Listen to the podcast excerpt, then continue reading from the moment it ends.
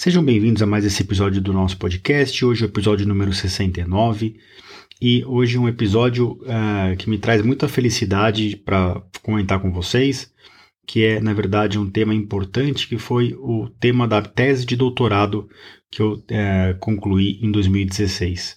Hoje a gente vai falar sobre o cálculo de ureter que não causa sintomas, que a gente chama de cálculo ureteral silencioso. É, é isso mesmo.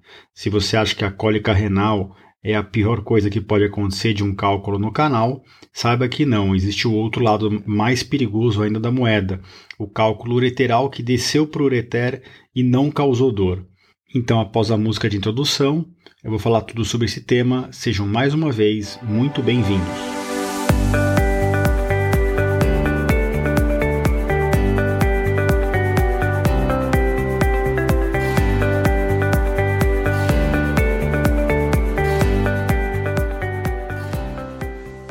Bem-vindos ao podcast Conversa Aberta com o Urologista. Meu nome é Giovanni Marchini, sou médico urologista formado pela Faculdade de Medicina da USP e serei o anfitrião desse show.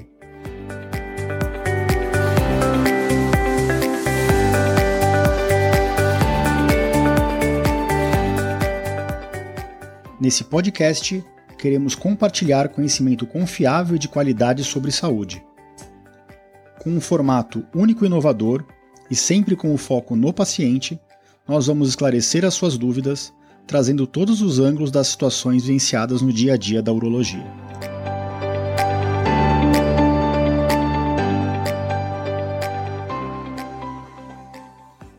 Sejam então bem-vindos de volta ao nosso podcast e antes de passar para o tema de hoje, como sempre, eu gostaria de fazer alguns agradecimentos. Primeiro, agradecer a Joyce Lizama pela indicação de um post meu do Instagram a uma conhecida dela. Um agradecimento especial a Meire Saldanha por um elogio uh, uh, muito considerável também em outro post do Instagram. Uh, e finalmente a Ana Paula de Souza, que também gostou de um outro post nosso específico sobre o tratamento avançado dos cálculos renais com a endurologia sem cortes, né, o tratamento pelo canal da urina. E também gostaria de agradecer a uma pessoa anônima que deixou uma nota 5 no podcast da Apple. Lembrando a todos aqui, se vocês ainda não acompanham o nosso podcast pelo podcast da Apple, se vocês puderem fazer isso, eu agradeço.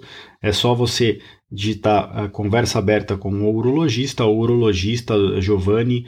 Vocês vão me achar no podcast da Apple ou no Spotify. E aí uh, vocês podem clicar no botão de seguir podcast da Apple mudou um pouquinho, agora no canto superior direito vocês conseguem seguir por lá. E aí toda semana vocês recebem o, o, a indicação dos episódios novos. E no podcast da Apple especificamente você consegue deixar uma nota e uh, deixar até o seu comentário lá.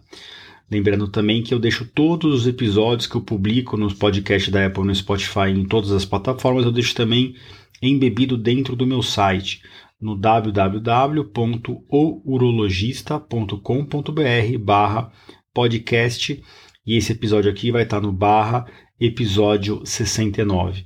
Lá na, no meu site eu também deixo a página aberta para comentários e uh, tem bastante gente que participa. Eu agradeço mais uma vez a todos que têm nos ajudado nessa empreitada. Então vamos passar para o tema de hoje, né? Antes de falar do cálculo ureteral silencioso, que foi o motivo da minha tese de doutorado, eu vou falar um pouquinho para vocês sobre a cólica renal, né? Já que essa entidade que a gente vai comentar hoje é o oposto disso. O que, que gera a cólica renal? Que eu sempre falo para meus pacientes, né? Então, quando uma pedra está quietinha dentro do rim, não obstruindo nenhum lugar, não está entupindo a saída do rim ou nenhum cálice dentro do rim, a pedra não costuma dar dor, por isso que a maior parte das pessoas que tem pedra no rim não tem sintomas importantes. Quando a pedra obstrui algum canal, no, algum lugar na via urinária, e o mais comum é de acontecer quando a pedra migra para o canal que liga o rim na bexiga, né, o ureter, aí sim, pela dificuldade de descida da urina, que está obstruída ali, não está impedida de passar pela pedrinha, essa urina aumenta a pressão dentro do rim, isso distende o rim, a cápsula do rim e a cápsula do ureter. Isso gera, por uma cascata de mediadores inflamatórios e de ativação de vias de dor, a famosa cólica renal. Né? A cólica renal costuma ser uma dor unilateral, ou seja, de um lado só, costuma começar nas costas, mas pode irradiar para a parte da frente do abdômen. É uma dor que costuma vir em cólica, não é em pontada ou em queimação. Ela vem em salvas, né? Ela, a cólica renal ela vem muito intensa e de repente ela dá uma melhoradinha. Depois, logo lá na sequência, ela vem intensa de novo. Não é uma dor que fica o dia inteiro, é uma dor que vem em salvas, né? Vem cólica, como o próprio nome diz. E é uma dor que costuma vir associada com alguns outros sintomas ou sinais, né? Então, às vezes a urina escurece, isso é um sinal de hematúria, né? De um pouquinho de sangue na urina. É, é muito comum vir náusea ou, e ou vômitos juntos, né? A gente até usa esse parâmetro para tentar diferenciar uma cólica renal de uma dor lombar de outras origens. A cólica renal não costuma ir para a perna, é uma dor que fica no abdômen. Quando a dor irradia para a perna e piora com movimentação, sugere algo de da parte neurológica da coluna ou osteomuscular. Então, essa é a cólica renal clássica, né? E, e, nem todo paciente com cálculo renal, como eu disse, vai ter cólica renal. A prevalência de cálculos renais hoje chega a mais de 10, 12%. Né? Os últimos dados populacionais americanos mostram uma prevalência de 8% nas mulheres, chega a um pouquinho mais de 12% nos homens. Em alguns lugares do mundo, essa prevalência já está chegando, como em alguns países da Europa, a quase 15% da população geral. Então é um dado muito importante, né? uma a cada 5, 6 pessoas vai ter um episódio de cólica renal na vida. É um, é um dado alarmante. E o que, que é então o cálculo ureteral? O cálculo ureteral é o cálculo que saiu do rim e está migrando para a bexiga. E o nosso ureter é um canal muito estreito, né? ele é feito para passar líquido, para passar urina. Ele tem de 2 a 3 até 4, estourando 5 milímetros de diâmetro. Então, menos de meio centímetro né, de diâmetro. E esse canalzinho ele tem peristaltismo, que são contrações ritmadas em direção à bexiga, do, do rim em direção à bexiga. Quando o cálculo desce do rim para a bexiga e entra nesse canal, se ele tem um diâmetro maior do que esse canal, ou se em algum momento ele causa algum edema, algum inchaço no canal, o cálculo trava nessa posição e começa a obstruir a descida de urina do rim. Isso gera aquela cascata de eventos que eu comentei agora, que culmina, né, que termina com a cólica renal clássica. Mas existe uma entidade que é um pouquinho diferente, que é o cálculo ureteral silencioso. E apesar de todo mundo ter medo de uma cólica renal, eu digo para vocês que a dor é um, é um sinal do nosso corpo de que algo está errado. Assim como a febre costuma ser um sinal de que a gente está com uma infecção e o corpo está esquentando para tentar combater o vírus ou a bactéria, a dor é um sinal de que tem alguma inflamação, de que tem algo que precisa ser olhado, que está fora do habitual né, do nosso corpo. Então, quando a gente tem uma cólica renal, a gente vai direto para o pronto-socorro ou liga para o nosso médico. Ninguém fica em casa sem tomar nenhuma atitude com uma cólica renal. E é aí que mora o perigo de um cálculo que desceu para o canal da urina e que não está gerando sintomas. Então, por definição, o cálculo ureteral silencioso é aquele cálculo que foi descoberto no ureter em um exame de imagem, geralmente uma tomografia ou um ultrassom, e que não está causando nenhum sinal ou sintoma, não está gerando dor, não está gerando febre, não está gerando nenhum sintoma abdominal, não está causando sangue visível na urina. Então é um, é um cálculo que foi descoberto no canal por acaso né? E, e, e, a gente tende né, a pensar, pô, mas se não está dando dor, então será que eu preciso realmente tratar? E a resposta é sim, tá? Eu vou explicar para vocês por quê. A gente tem que lembrar que quando um cálculo desce para o canal e obstrui o rim, em geral, alguns estudos uh, em animais né, mostram que depois de seis semanas de obstrução desse canal, o o cálculo começa, a, a obstrução começa a oferecer risco de perda de função desse órgão, desse rim. O rim que está obstruído de forma crônica depois de quatro a seis semanas, então, do ponto de vista prático, um mês, um mês, um mês e meio que está ali com dificuldade de drenagem da urina, o rim começa lentamente a ter uma perda das suas células, o rim começa lentamente, literalmente, a morrer, tá? E é lógico, os estudos em animais que fizeram esse, que deram essa data limite de 4 a 6 semanas, são estudos em que o canalzinho ureter dos animais eles eram amarrados, então era uma obstrução 100% completa do ureter. E pouco diferente do que a gente vê nos seres humanos, né? Em que quando o cálculo desce para o ureter, às vezes a obstrução é completa, mas às vezes não. Às vezes ainda passa um pouco de urina, mesmo o paciente tendo dor, na hora que o canal dilata, às vezes acaba conseguindo passar um pouquinho de urina na lateral, lateralmente ao redor da pedra, entre a pedra e o ureter. Então, como a gente não tem como fazer um estudo em seres humanos, porque do ponto de vista ético não tem sentido nenhum, né? Ninguém vai fazer uma pessoa perder o rim dela só para descobrir esse, esse tempo máximo que um cálculo pode ficar no ureter sem oferecer risco, a gente extrapola dos estudos animais que, uma vez que a pedra desceu para o canal, a gente não deve esperar mais do que 4 a 6 semanas, porque em teoria, a partir desse momento, o rim poderia lentamente a perder a sua função e hoje o que a gente mais quer, até porque as pessoas estão vivendo mais de 100 anos, é preservar a função do rim dessas pessoas. E, e, quando, em que situação que isso é muito importante, né? Que eu já comentei aqui em outro episódio do podcast. É quando a gente tem um cálculo, desce para o canal e que deu dor, tá? É, é, um pouquinho diferente do que a gente está comentando hoje, mas o cálculo deu dor, você foi para pronto-socorro, controlou a dor e foi para casa com remédio para tentar eliminar essa pedra. Então, como eu já comentei no outro episódio, é, você não deve esperar tomando remédio para dilatar o canal mais do que 4 a 6 semanas, tá? Porque a partir daí, se a pedra continuar lá, o seu rim começa a ficar sob risco, né, de perda definitiva de sua função. É, então esse que é o, que é o raciocínio para o, o máximo de tempo que a gente pode esperar com uma terapia expulsiva. E um detalhe importante é lembrar que o fato de não ter mais cólica, não ter mais dor depois daquele dia que você foi no pronto-socorro é, e que você tomou um remédio na veia, né, um tramal, um, um profenide, uma dipirona, um buscopan, o que for, depois que você resolveu a dor e foi para casa com remédio, mesmo que você não tenha recidiva dessa dor, mesmo que você fique super bem, sem nenhum sintoma, é obrigatório, é mandatório fazer um exame de imagem para ter certeza que a pedra saiu mesmo sem sintomas. Porque se a pedra estiver lá, mesmo que ela não esteja causando sintomas, tem que tirar a pedra, exatamente para não perder a função do rim. E esse é o grande perigo, né?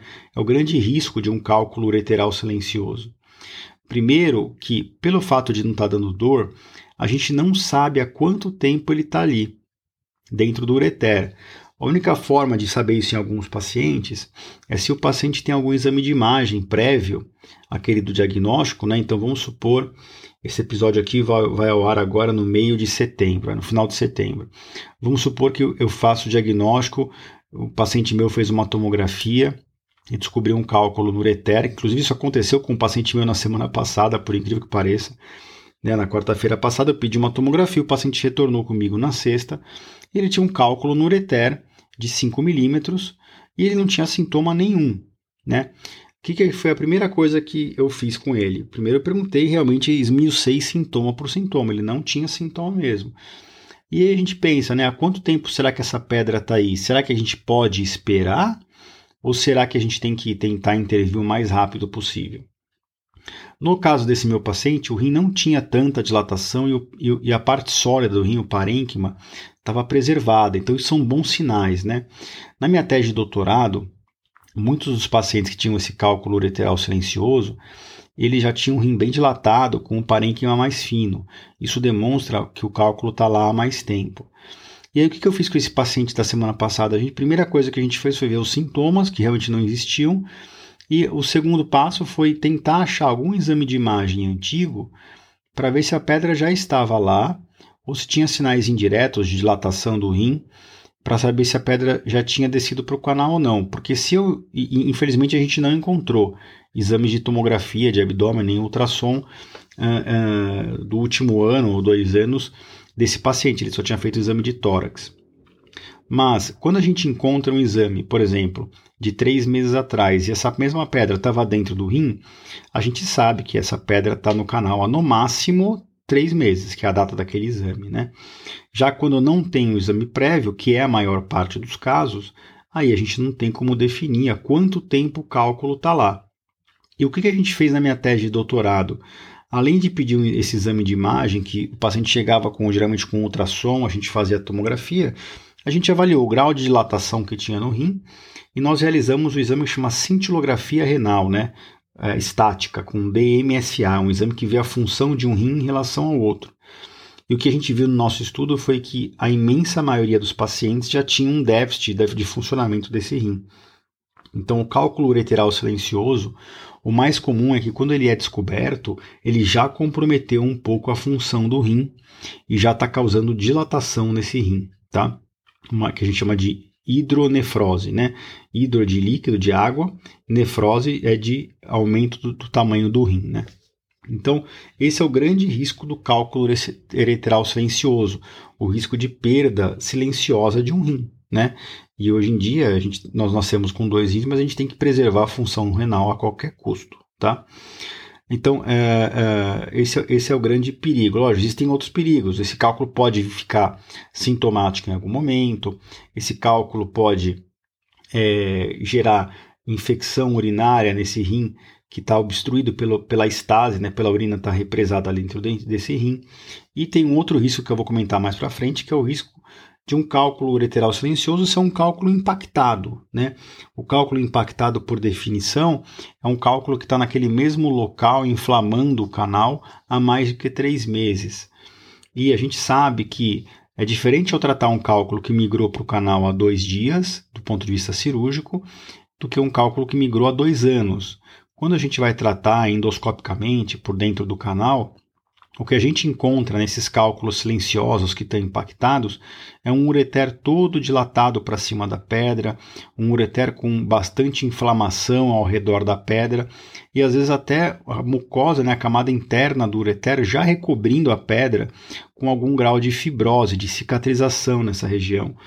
Então, um outro risco que eu queria comentar com vocês é o risco de estenose do ureter, de estreitamento do canal. Como que eu vou comentar isso mais para frente, tá? Então, como que a gente trata um cálculo ureteral silencioso? Apesar do cálculo não dar sintomas, o tratamento respeita muito os guidelines de tratamento, dependendo do tamanho, da posição.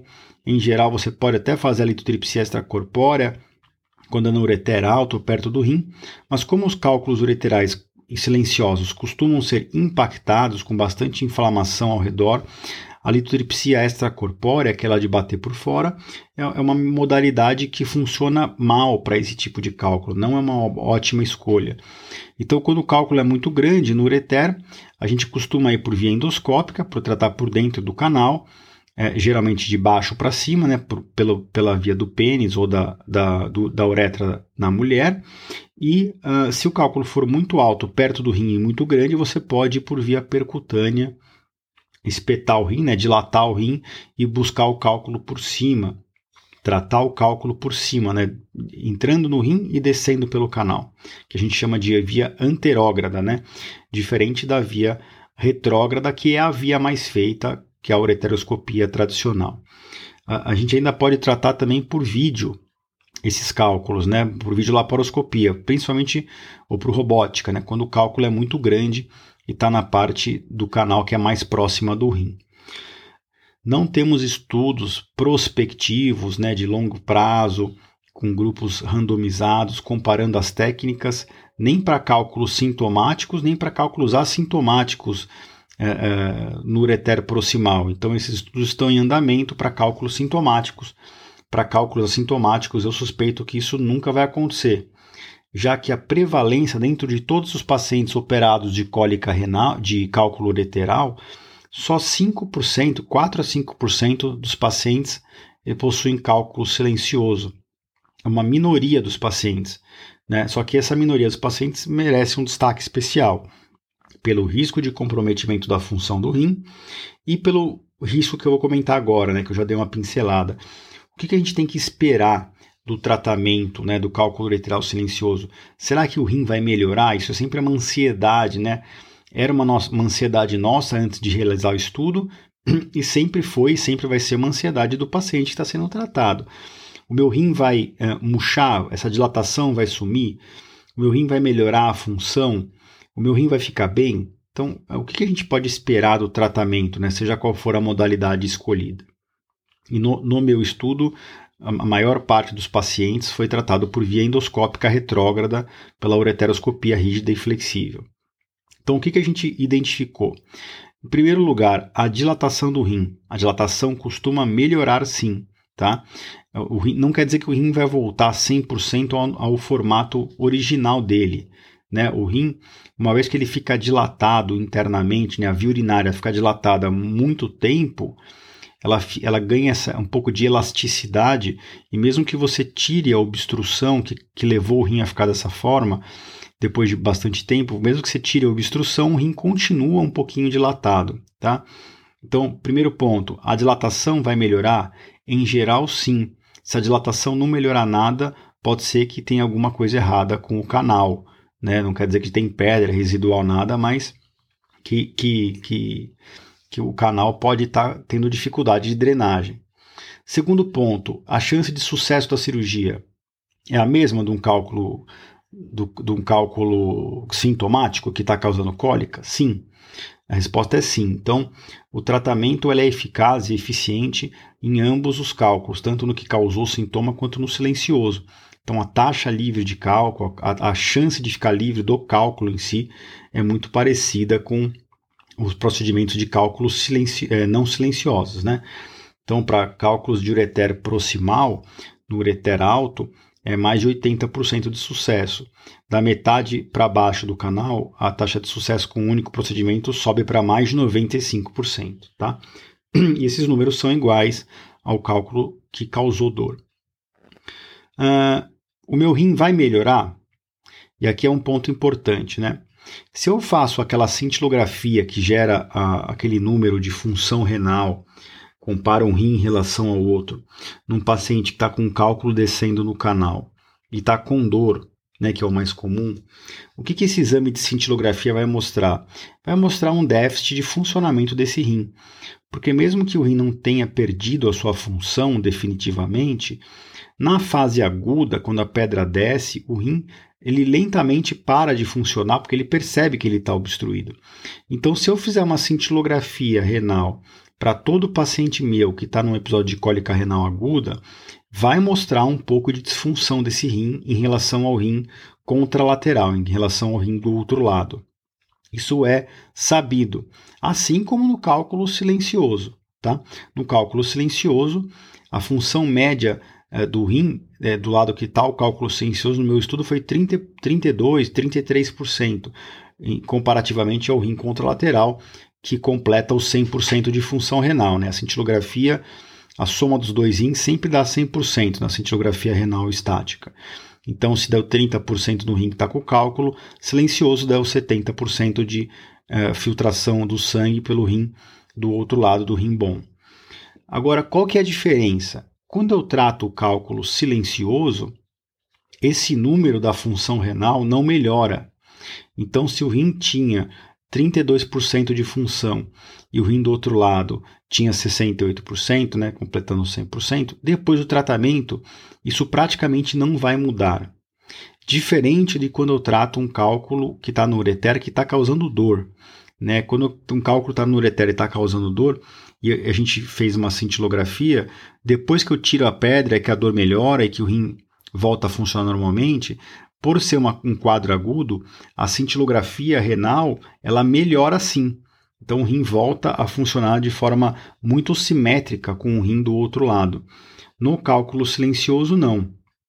O rim continua com a mesma função de antes da cirurgia. Isso não quer dizer, ah, então vale a pena operar, né? Então, já que não vai mudar nada, na verdade, a nossa interpretação é exatamente o contrário. A gente acha que operando e tirando a pedra que está causando essa obstrução crônica no rim, você vai parar de deixar o rim piorar. Você, você interrompe esse processo que está matando o rim. E o rim fica onde ele uh, parou. Né? Se o rim está lá com, com, funcionando 40%, ele vai continuar com 40%. Se ele está com 20%, vai, vai, vai continuar com 20% é, é importante saber que o, o tratamento estabiliza a função do rim. Tá? E a cintilografia renal não é um exame que a gente pede de rotina, tá? Só para ficar claro, antes de tratar cálculo ureteral, né? hoje, quando eu trato um cálculo ureteral silencioso, muitas vezes eu peço uma cintilografia, até para mostrar para o paciente e para eu mesmo saber como é que está funcionando esse rim antes de tratar. Mas numa cólica renal, a gente nunca faz isso, porque é um exame que é demorado e o paciente não pode ficar esperando para tratar o cálculo ureteral dele, ele tem que tratar logo. Já quando o paciente vem em consulta com cálculo ureteral silencioso, que ele está sem dor e está sem pressa de tratar, a gente orienta, às vezes pede a cintilografia, mas também orienta que quanto antes tratar, melhor. Então vamos lá, já falamos de chance de sucesso, já falamos de como evoluir a dilatação do rim, a hidronefrose, que melhora, a taxa de sucesso é alta, querendo um cálculo com sintomas. Já a função renal estabiliza, né? não, não melhora com, diferente do que um cálculo ureteral com sintomas acontece. Né?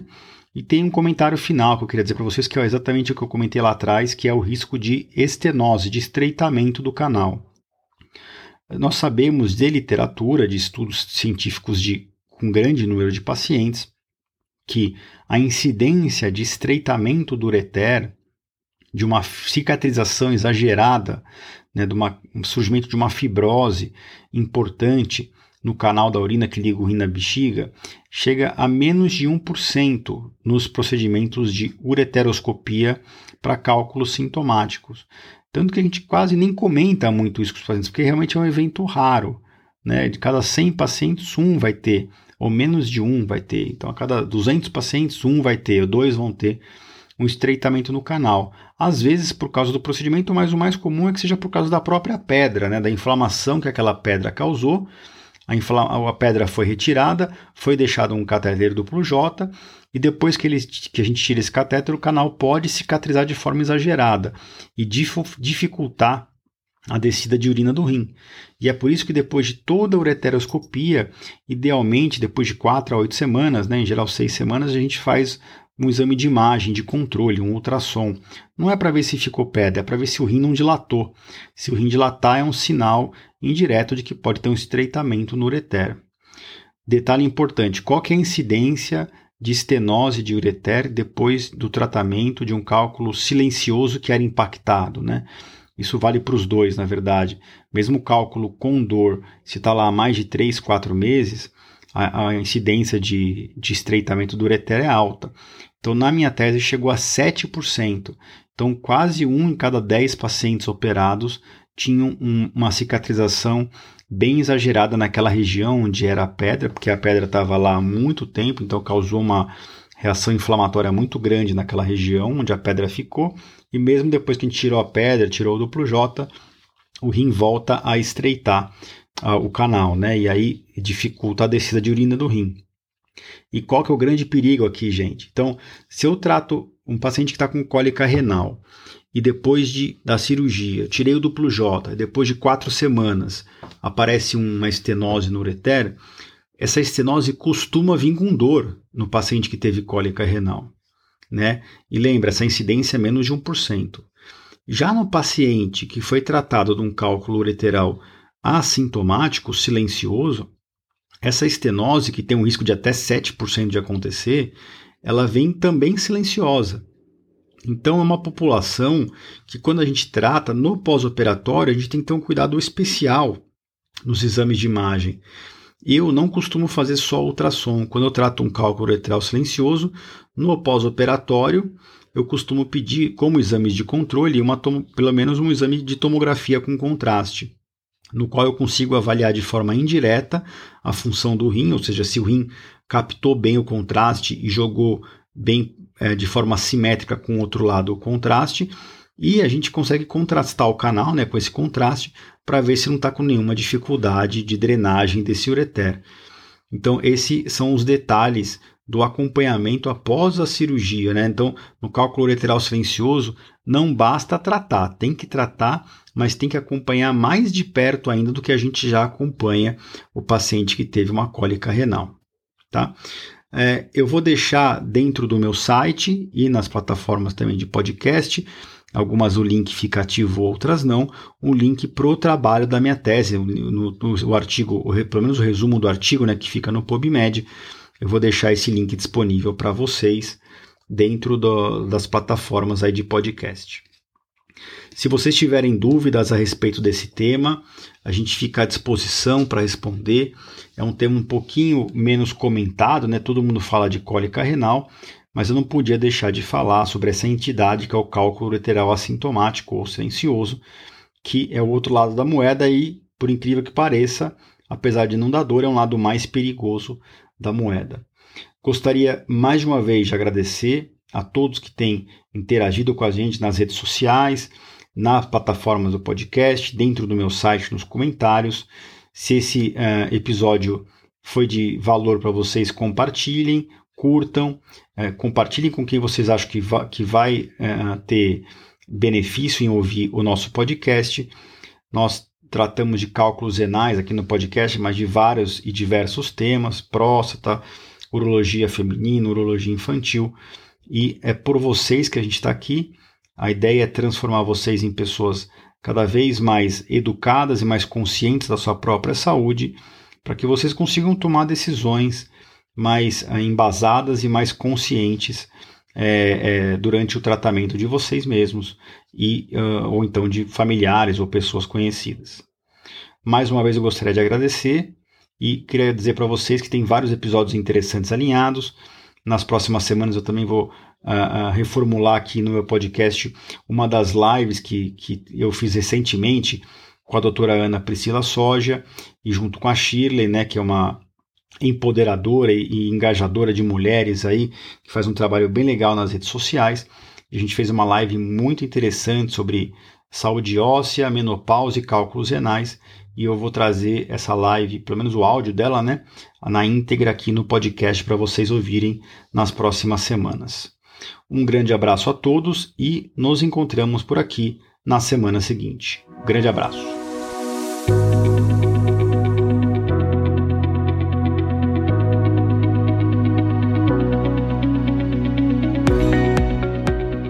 Você ouviu a mais um episódio do podcast Conversa Aberta com o Urologista. Mais uma vez, obrigado e até o próximo.